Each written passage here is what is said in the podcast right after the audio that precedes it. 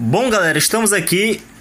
Acabou que o tempo do, do nosso podcast estourou e eu não percebi, cara. E o papo aqui tá tão bom, né, Ricardo? Que a gente acaba levando, levando. Então vamos concluir aqui para não ficar essa parada abrupta aí. A gente vai concluir aqui, falar alguns minutinhos com vocês. E estamos a falar sobre o Estado secularizado.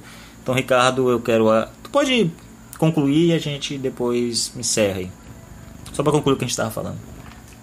Não, é, é isso. O, em suma,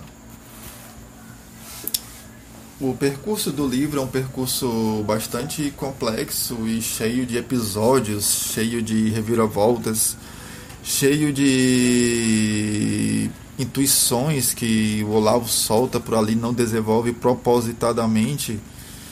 E enquanto que o documentário, de uma forma muito mais simples, procura algo que é essencial ao pensamento de Olavo em toda a sua obra poética, não, perdão, filosófica.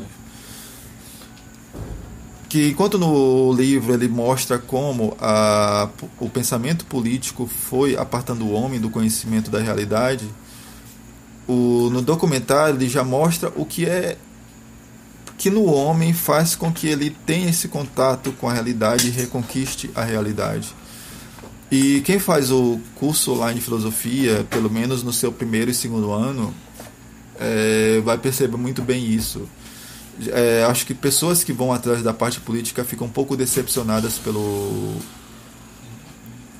seminário por causa disso, que o Olavo se atém mais a questões existenciais, mas são essas as questões mais importantes, são as questões fundamentais, é, é são a, a, aquilo que sem isso no homem, você não produz uma arte digna, você não é um agente político que realmente lute pelo bem do ser humano e você não é realmente uma pessoa religiosa ou mística ou ética que está realmente interessado em buscar o agrado de Deus e não o agrado dos homens. Então, é, como tu saiu da sala do cinema, cara? Tu falaste lá no teu artigo, né, que tudo aquilo criou um contraste com a, as ruas do Reviver, as ruas... Tá acontecendo algo bastante... E, e eu estive em São Paulo durante um, alguns meses no ano passado, ano retrasado e ano passado, e eu tive que voltar. E eu fiquei lá justamente na época onde houve essa explosão do feminismo, hum. onde houve a, a explosão de uma certa cultura pós-moderna é, lá em São Paulo. E, e, a gente tem esse problema sério de exportar tudo que não presta de São Paulo. A gente não percebe aquilo que de rico tem na cultura nordestina, como eu falei no começo do programa, que a cultura nordestina traz no seu imo, na sua essência, aquilo que nas culturas tradicionais existiam e que permitiam com que o homem vivesse em contato com a realidade, a gente vai atrás daquilo que em São Paulo aparta o homem da realidade. E isso foi absorvido pela agora pela juventude daqui da UFMA, daqui do Reviver. É, o pessoal totalmente falando aquela língua de pau, é, lacrou, é, tombou, é, pisa menos, que é uma língua que existe para justamente para as pessoas não terem contato com a sua própria alma, com a própria realidade. E se tornam essas figuras é, que eu posso dizer que são lamentáveis, é, que são tanto quanto. É, é, triste de olhar essas pessoas, assim, que elas são como os homens mortos do poema do T.S. Eliot são como espantalhos cujas vozes não vêm de dentro deles, mas vêm pelo vento frio que passa por eles. E esse vento frio é o vento das ideologias. E eu senti um pouco disso quando eu saí ali do Reviver e passei por um lugar que, em vez de estar tá tocando, uh, por exemplo, o Louredo estava aqui mais cedo e ele reclamou, não reclamou, mas ele. A, a escolha do Chico Buarque, da música do Chico Buarque aqui Cara, mas assim, é... saudade do tempo que a esquerda escutava o Chico Buarque, que era uma música com uma certa harmonia, com uma certa melodia trabalhada, com um grande apuro da letra, porque o que eles estão escutando hoje, gente, Carol Conká, é, Johnny Hooker, é, Lineker, é, MC Carol, é triste, viu? O funk em geral que eles, eles é, tomaram para si apenas porque é música de revolta e porque é uma música que abole a alma e coloca o corpo como única realidade possível. Eu vi um pouco disso enquanto eu ia daquele espaço entre o Cine Praia Grande e um bar em que eu e alguns amigos foram discutir a, o documentário e ficou aquele choque. O documentário mostrava aquela realidade, aquela natureza belíssima como Deus criou, mostrava aquele trecho da Sinfonia de Sibelius, mostrava a própria cultura de Olavo, que é formada daquilo que melhor a natureza, a natureza não, perdão. A cultura ocidental cultivou, cultivar é o termo certo. E aquilo que a, a, os homens de todos os tempos procuraram cultivar, a, essa geração agora está tentando destruir isso aqui que eu estou falando não é uma visão moralista sobre o funk, não é moralista. Eu estou colocando isso dentro de um aspecto muito mais amplo do que a simples moral. Quem conhece eu e até o próprio Olavo, que não tem medo nenhum, nenhuma pecha em mandar todo mundo tomar no cu quando é necessário, às vezes até além do necessário. Mas enfim, sem entrar no mérito disso. é, você tem que tomar a arte, o belo na arte, para usar a fórmula de Santo Tomás de Aquino, como algo que leva ao conhecimento do transcendental, o belo transcendental, que é o próprio Deus, para usar as fórmulas de Santo Tomás de Aquino. O, o belo enquanto transcendental é a própria bondade, e a bondade enquanto transcendental também é a própria verdade se você coloca o belo de um lado, sem a verdade e sem a bondade, você já não sabe mais o que é belo e o que acontece hoje. É pessoas gostando de funk carioca, é a arte contemporânea hoje que o pessoal é, defeca numa caixa e acha que isso é belo. É, o feminismo esteticamente como um todo se você tira a bondade da verdade e da beleza, você tem o comunismo, porque o comunismo dá a ideia de que você está fazendo aquilo pelo bem dos seres humanos, mas você está destruindo a alma, porque é baseado numa é, versão, é, de uma visão falsa da realidade, é baseado numa mentira. E quanto ao belo, se você for pesquisar hoje em dia o que esse pessoal da comunista defende como arte, é a coisa mais feia do mundo se você aparta a verdade do belo e do bom, você chega ao logicismo que o Mário de Ferreira dos Santos tanto combateu e que o Olavo de Carvalho é, combate demais naquele livro A Filosofia e seu Inverso, naquela discussão com o Júlio Lemos, mas também em outras críticas, que você tentar é, resumir a verdade em fórmulas matemáticas ou em fórmulas lógicas, sempre, por exemplo, deixando de lado as verdades metafísicas que só podem ser aprendidas de forma simbólica, ou deixando de lado também a beleza que você pode aprender através da poética. E aqui eu estou citando a teoria dos quatro discursos como fundamento para o que eu estou falando. Você vai ter o pensamento lógico. E o pensamento lógico é um pensamento de morte você pode pensar que o que o fascismo fez ali no. Fascismo não, perdão, o nazismo fez ali no Holocausto foi utilizar a tecnologia, ou seja, utilizar o conhecimento matemático para a morte. E é isso que muitas pessoas fazem quando vão falar sobre aborto, que usam apenas um conhecimento lógico apartado do que é do que são os aspectos qualitativos da vida para dizer que um feto não é um ser humano. E assim, a grande desgraça vai se aproximando de forma apocalíptica, porque foi apartado o belo, o bom e a verdade. porque não existe a peralcalia. Vocês não sabem o que é a peralcalia é. Pesquisem isso, que é um dos ensaios mais fantásticos do Olavo, e um ensaio curto. Mas enfim, é isso. É isso, é isso. A grande desgraça se aproxima e vem rápido. E o Olavo está avisando.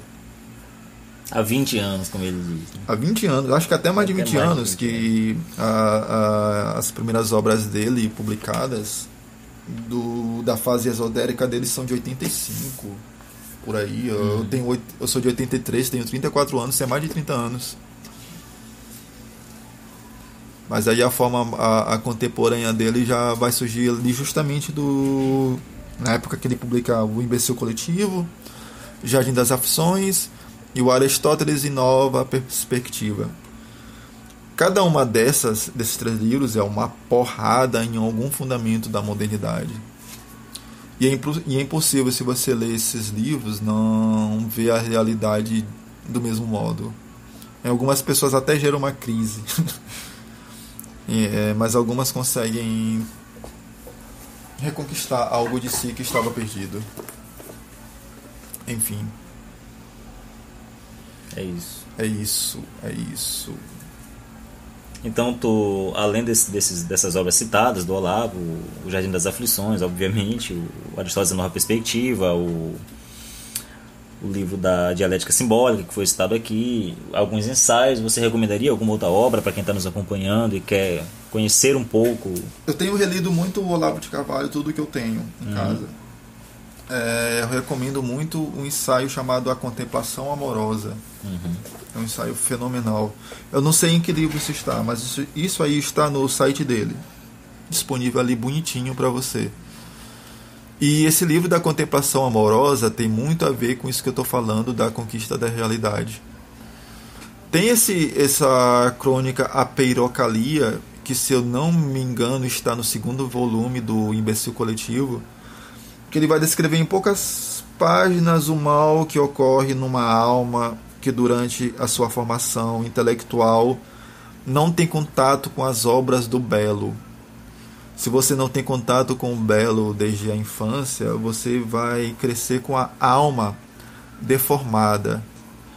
E qual, um dos males da alma deformada é que ela não, se, ela não quer se adequar à realidade, ela quer mudar a realidade.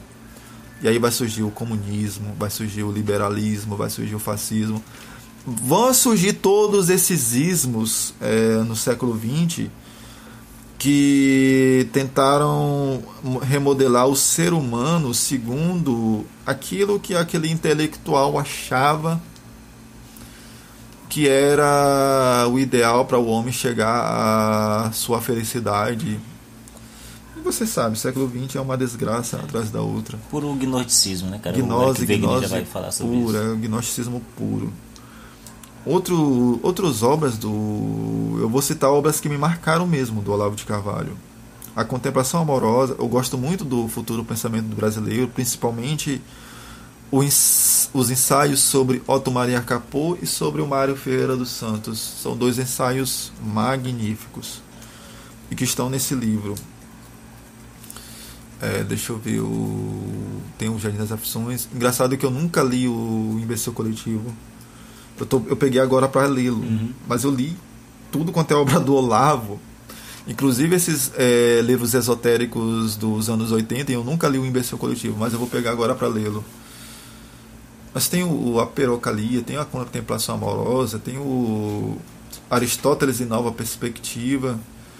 Eu gosto demais, cara, desse livro do o Idiota, são ensaios que ele fala sobre o que é preciso para você estudar, para você não cair nesse grande engano que existe hoje.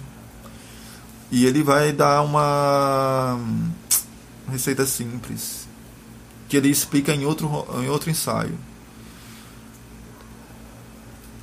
O que acontece hoje na universidade. Eu vi isso, cara, eu fiquei assim besta com um rapaz na história que eu, me deu vontade de jogar meu sapato na cabeça dele. No curso de história? No curso de história. É um cara que também uhum. faz filosofia. Eu não me lembro o nome dele, mas ele fazia os dois cursos.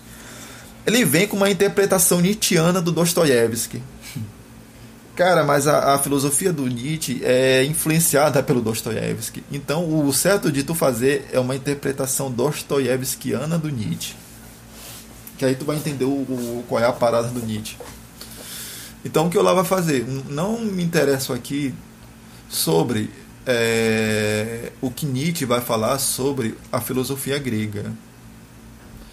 O que nos interessa mesmo é, para chegar a esse tipo de conhecimento que nós buscamos aqui no seminário de filosofia, daqui Reconquista da Realidade, é saber o que o Platão tem a falar sobre o Nietzsche. Uhum. O que uhum. Sócrates falaria sobre o Nietzsche. Uh, o que os padres da igreja falariam, aquelas bobagens que o Nietzsche fala sobre o, a alma do escravo. É isso que interessa. Ler aquilo que os grandes do passado, e não só os da filosofia e os da religião, mas o Homero, o Camões, o Shakespeare, é, até mesmo figuras recentes como no século XIX, o. Putz, agora sumiu o nome dele. Ler os noivos do Manzoni e, e, e, tentar saber o que essas pessoas, criar um, um diálogo na sua alma o que essas pessoas têm a dizer sobre Foucault? O que essas pessoas têm a dizer sobre Derrida, sobre Walter Benjamin, sobre uh, Simone de Beauvoir, sobre essa figura nefasta que está hoje aqui em São Luís, que é o Leonardo Boff, sobre uh, esse zoológico bizarro que é a intelectualidade do século XX para cá. E interessa realmente saber o que eles falam sobre eles, para você ter mais ou menos uma visão ordenada da realidade e desses próprios pensadores, porque eles vieram depois deles. A gente não tem um acesso, por exemplo, ao pensamento completo do Platão. Ficou muita coisa de fora. Então, qualquer coisa que o Nietzsche fale sobre o Sócrates como Platão apresenta é lixo é porcaria.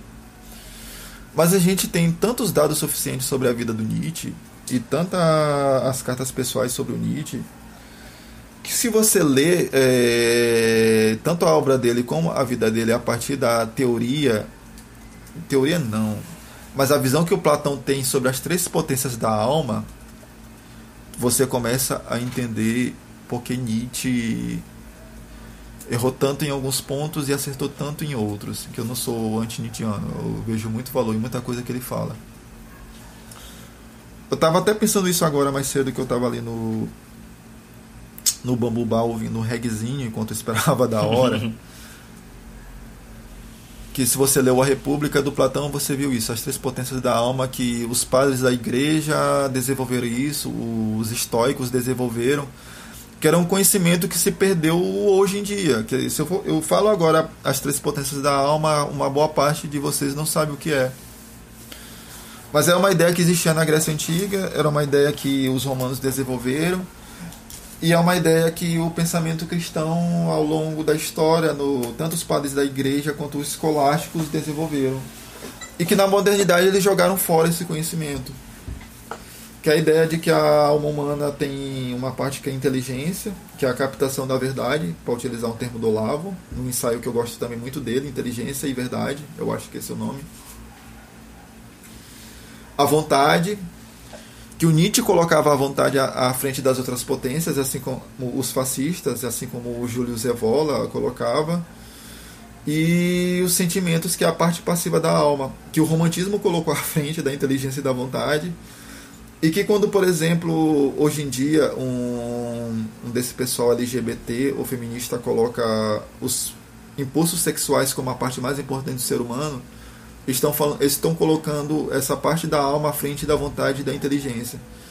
Que é o primeiro caminho para você se tornar uma pessoa totalmente desordenada. Eu estava conversando mais cedo é algo que o Nemato Grosso falou quando ele disse que a sexualidade dele é a terceira coisa mais importante. Ele, o Nemato Grosso está pensando como um, um clássico nisso. Porque o que é mais importante no ser humano é a sua inteligência, depois a sua vontade. O que é a vontade é a possibilidade de agir no mundo. E a parte sexual é a parte do impulso. É, é, é aquela parte animal de ti. É aquela parte que você não muitas vezes não tem controle. A, a tua inteligência você tem controle e a vontade é mais complicado. Na vontade, você. Algumas pessoas são levadas pela vontade, que é o, é o caso das pessoas raivosas.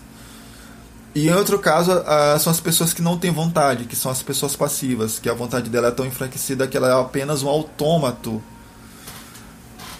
Apenas um escravo, porque ela só faz aquilo que os outros falam. E na nossa realidade contemporânea presente, é o que acontece com a maioria das pessoas elas só fazem aquilo que os grandes os grandes ideólogos dizem para elas fazerem.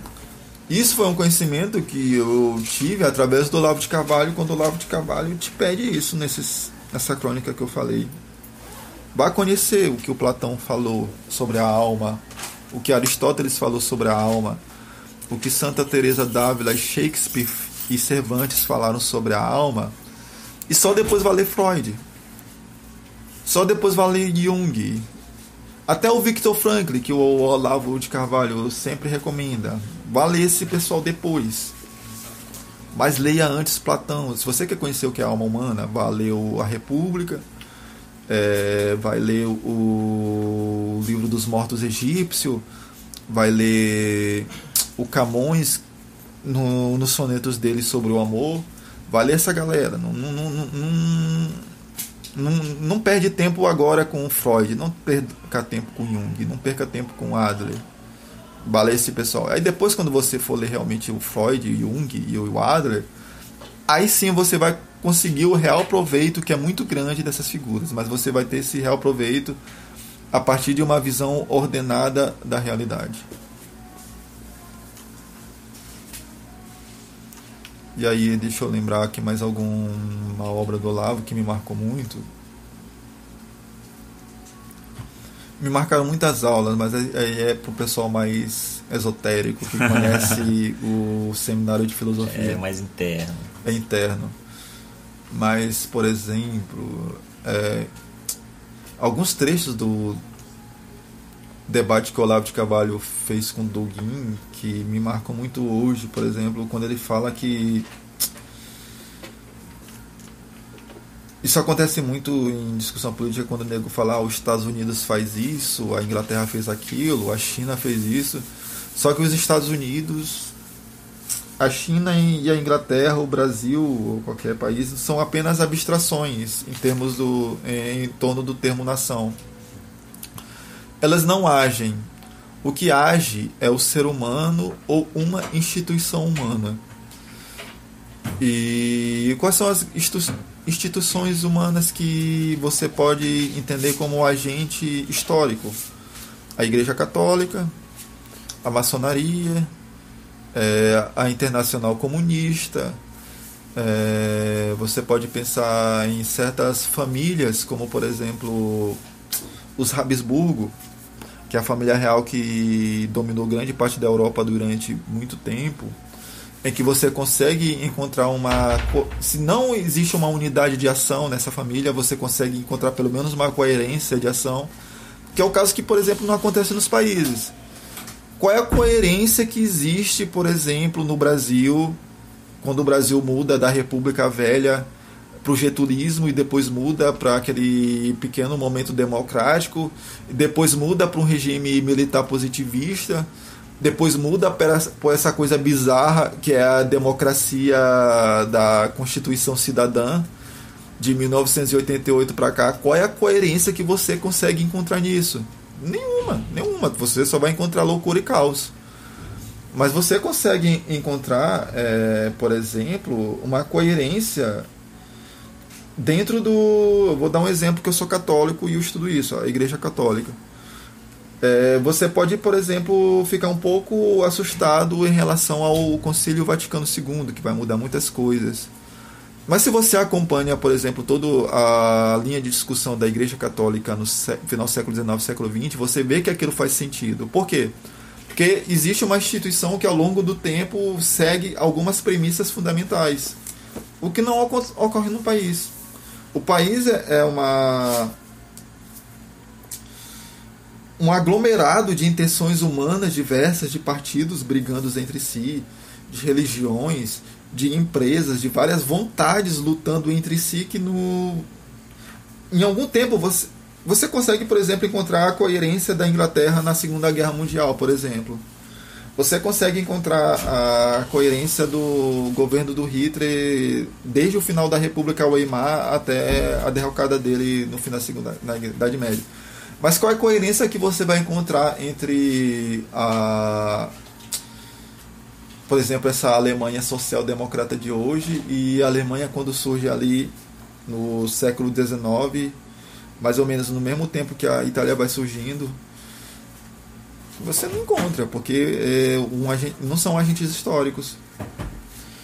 E eu, acho isso que é uma, algo fundamental que o Olavo fala, porque quebra com aquilo que você vai aprender se você entrar num curso de sociologia. Que a coerência da história humana está na luta de classes. Que balela, que balela. Uma classe não pensa e não age. É, você pode encontrar é, durante um certo tempo alguma coerência, mas você vai encontrar essa coerência justamente por causa das instituições. É, por exemplo, hoje em dia a burguesia ela está por trás do feminismo. A burguesia está por trás hoje do pensamento de esquerda na universidade. Mas durante um bom tempo a burguesia, é... vamos pegar por exemplo aquilo que o Olavo fala no Jardim das Aflições, voltando ao nosso tema inicial, que ele vai falar que ali no século XIX a maçonaria começa a agir e por causa disso ela vai começando a tomar o imaginário da intelectualidade europeia. Bom, grande parte dessa intelectualidade era de origem burguesa e por causa disso elas vão ter uma certa coerência de ação durante um bom tempo. E hoje não vai ter mais. É, por exemplo, é, a, se você for atrás dos grandes das grandes figuras que pensaram o socialismo, todas elas eram envolvidas com a maçonaria. Se você for atrás do dos documentos dos maçons na época da Revolução Francesa, eles vão pregar o que a maçona, o que o comunismo o comunismo defende hoje, que é um mundo sem hierarquia, que é a igualdade entre todos os seres humanos e tal. Mas se vai perguntar para um maçom hoje em dia, isso é uma discussão que eu tenho muito com amigos meus e alguns deles maçons. Eles vão ser todos contra o comunismo. Eles vão defender o contrário, que é, é, é o liberalismo político, é, econômico. Por quê? Porque houve é, um abandono da maçonaria daquelas bandeiras.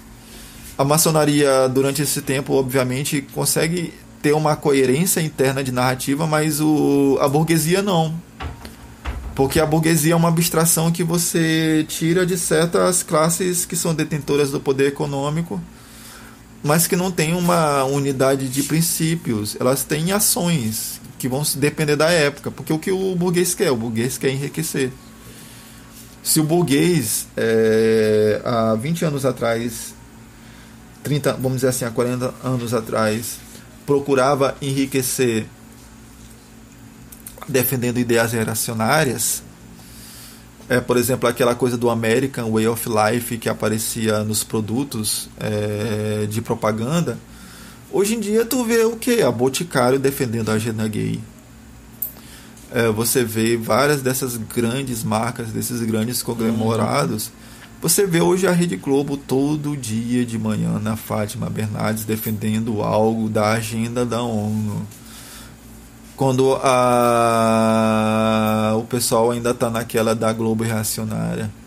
Cara, a Globo nem na época dos anos 70, quando elas defendiam o regime militar, ela era reacionária.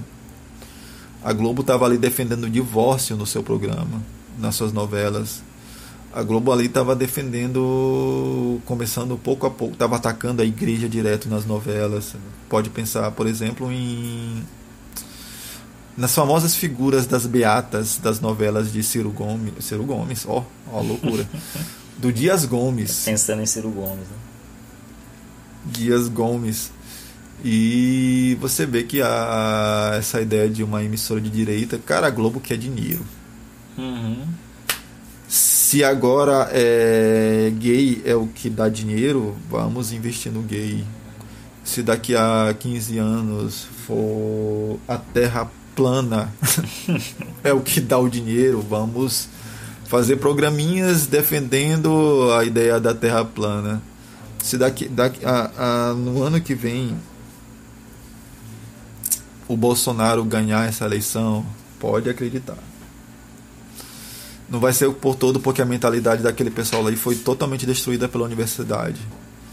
Mas vai ter ali uma certa. Um, um, um, certo agrado ao, ao Bolsonaro. Enfim, a Globo vai estar ali onde tiver dinheiro, porque ela é uma empresa capitalista o capitalismo não está interessado no bem e no mal. Alguns metacapitalistas estão interessados em mudar a ideia de bem e de mal, como o George Soros. Mas o capitalismo em si é uma abstração que não tem nada a ver com o bem e com o mal. O modo como os homens trabalham o capitalismo é o contrário do comunismo. Uhum. o comunismo ele nasce como ideia má e ela vai ser sempre má. É o que eu falo assim é, se, o, é, se o liberalismo mata as almas, se o fascismo mata os corpos, o comunismo ele vai matar os corpos e as almas. Eu gosto muito quando o Lavo bate no liberalismo que uh, tem uma certa crítica ao liberalismo que escapa às pessoas. Então, é, a gente estava voltando a falar sobre ensaios que me chamaram a atenção. Tem um que ele fala sobre o modo e que fala muito sobre esse momento que a gente está elucida demais essa briga interna do conservadorismo do Brasil que hoje está se dividindo de um lado no Dória e de outro lado no Bolsonaro. Ele vai dizer assim, ó, no começo a direita para lutar contra o comunismo, os conservadores vão se juntar com os liberais e vão ignorar as suas diferenças. Mas depois de um tempo elas vão começar a perceber suas diferenças e isso vai incomodar elas. Que é o que está acontecendo agora. O, graças ao Olavo, o discurso comunista foi desmascarado e cada vez mais pessoas não caem mais nessa. É, mas existe essa luta interna cada vez mais crescente, vai piorar muito ainda entre conservadores e liberais. Que está se apresentando agora em pessoas que estão defendendo o nacionalismo e o Estado forte do Bolsonaro, contra o liberalismo e o individualismo do, do Dória. Eu tenho o meu lado, não vou dizer aqui qual é o meu lado, mas eu posso dizer que se, eu, se realmente a próxima eleição for Dória e Bolsonaro, se a gente conseguir colocar um segundo turno sem esquerda, pode acreditar. É, vai ser já um, auspícios para uma esperança uhum. táctil, concreta de uma verdadeira mudança de mentalidade. Por enquanto não, por enquanto está muito caos, as pessoas estão, inclusive eu, estamos tateando, estamos buscando, a gente vai errar muito, é, mas também a gente vai acertar. O que importa é tentar, é tentar mesmo. E aí eu queria falar muito de nesse momento aqui, a gente ainda tem um tempinho, 11 minutos, né? uhum. né? 11 minutos e meio. De falar não só de das obras do Olavo, mas a influência benéfica do Olavo. E aqui em São Luís a gente pode pensar nos Carcarás, a gente pode pensar ah, no trabalho. Eu estou citando, acho que a quarta ou quinta vez, o Ronald Robson, que é uma figura que eu admiro imensamente a revista Nabucco dele, que infelizmente está no hiato, mas espero que um dia volte. E o, a loja do Loredo, que o Loredo não é bem um, um Olavete, mas admira e reconhece demais a influência do Olavo para o que ele está fazendo. E porque abriu esse pessoal tradicionalista, por exemplo, católico, ou o pessoal liberal austríaco que bate o Olavo, eles não conseguem reconhecer que se hoje é, aqui, no, aqui em São Luís, por exemplo, tem um grupo que faz a missa tridentina. E tem pessoas ali que não gostam do Olavo, mas eu, conhe... eu pelo menos eu conheci a missa tridentina através do Olavo. Eu conheci o pensamento do liberal austríaco através do Olavo. Eu conheci o pensamento tradicional perennialista através do Olavo. É, uma série de autores, desde Ortega y Gasset até o Bernanou, o Wegelin, é, é, Mário Feira dos Santos, eu conheci através do Olavo. Então, a pessoa ela pode até. E eu, eu, tô falando isso como minha culpa, que durante um tempo eu fiquei meio irritado com o, algumas coisas que o Olavo de Carvalho me, me é, fazia, e depois eu, eu, através de uma série de experiências que eu tive, que eu comecei a ver a importância do Olavo para mim. Quando eu vi que eu estava sendo extremamente ingrato com o que ele fez em minha vida de forma muito indireta, que ele nem sabe quem eu sou. Hum. oh, mas que ampliaram de tal forma o horizonte de referências da gente que eu pude chegar a conhecer e a viver certas coisas que antes eu desconhecia completamente enquanto eu estava é, desorientadíssimo, perdido assim. É... Eu comecei a estudar o Olavo em 2010. Tive um tempo que eu parei e agora eu voltei de um ano para cá. E eu vou vendo como uma multidão de coisas em mim. E a gente vai vendo também uma multidão de coisas na própria, no próprio ambiente cultural que nos rodeia. É, é, hoje a gente já pode falar de certas coisas que a gente não poderia falar antes. É, as pessoas. O, o Bolsonaro está há tempos aí falando as loucuras dele, mas hoje as pessoas dão atenção não só ao Bolsonaro, mas ao Dom Bertrand, da família real brasileira. Hoje em dia, o Brasil sabe que tem uma família real. Se a gente desconhece que a gente tem uma família real, a gente perde aquilo que eu falei anteriormente, o, o conhecimento de um agente histórico reconhecível, que é a família Orleans de Bragança. Por mais que a, a, eles, desde a, aquela bobagem lá que o, Deodoro, o Marechal Deodoro fez, eles estão fora do poder, mas eles estão aí, guardando um tipo de visão política orientada para o bem, para o belo e para a verdade, que é totalmente apartada. Mesmo que você não for monarquista, você pode ser um republicano.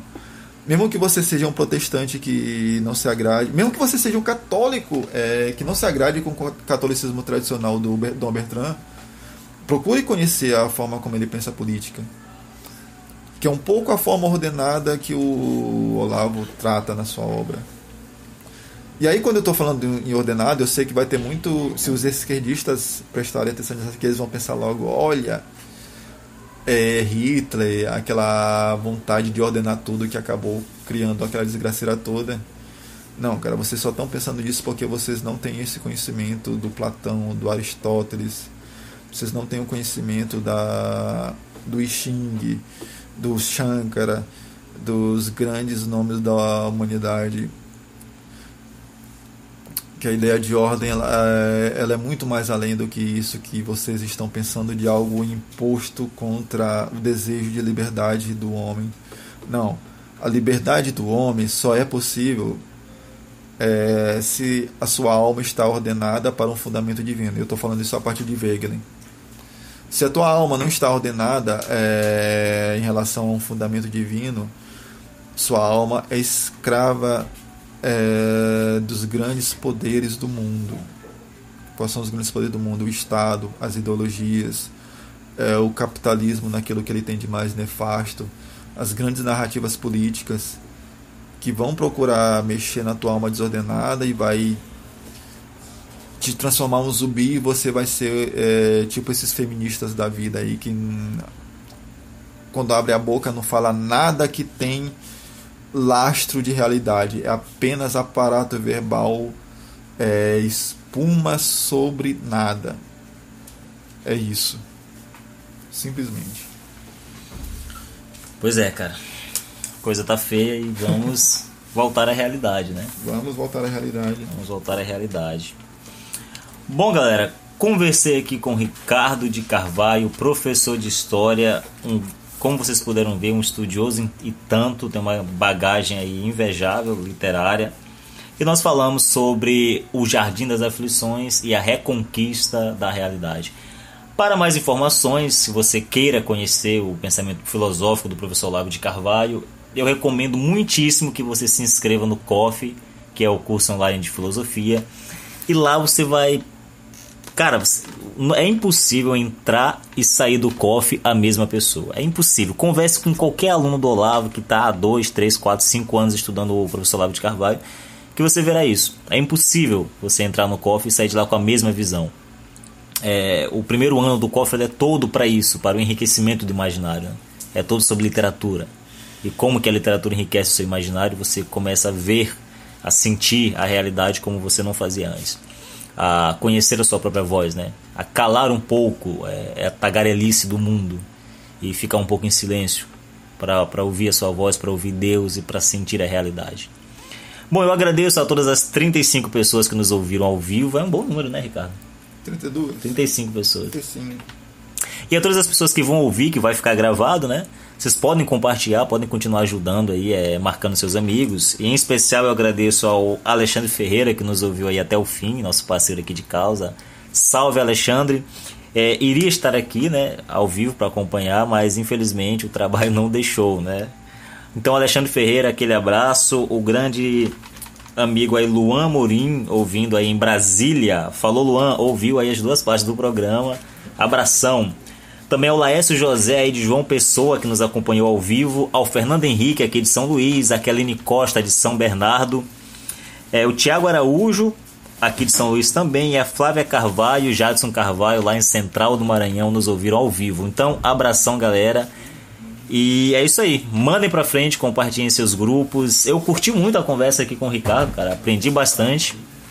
E vamos continuar conversando, tomando aquela cervejinha agora, né, cara?